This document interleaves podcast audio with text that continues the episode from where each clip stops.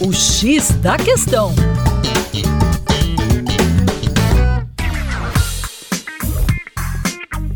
Olá, meu caro ouvinte, com vocês, João Marcelo, do coletivo Terra Negra. E tanto tem se falado de globalização, é a globalização na política, na cultura e até mesmo no futebol.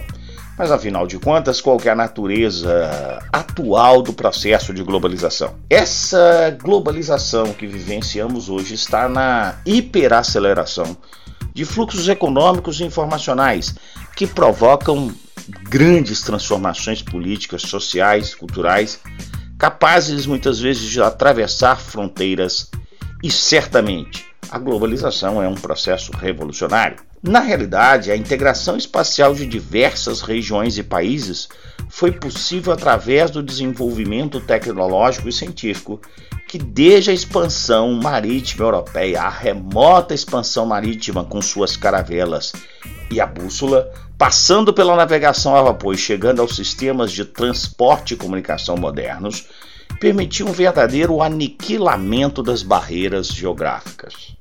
O grau de modernização dos sistemas de telecomunicações e transporte cria uma verdadeira hierarquia entre os espaços.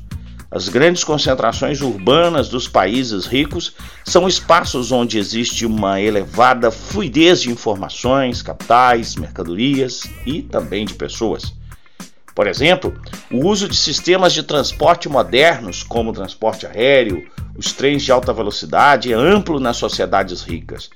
Já nos países periféricos, as carências infraestruturais determinam movimentos lentos, de pequena abrangência espacial, ou seja, esse mundo nas mãos é uma coisa realmente para poucos. Para mais, acesse o nosso Instagram, arroba Terra Negra Brasil.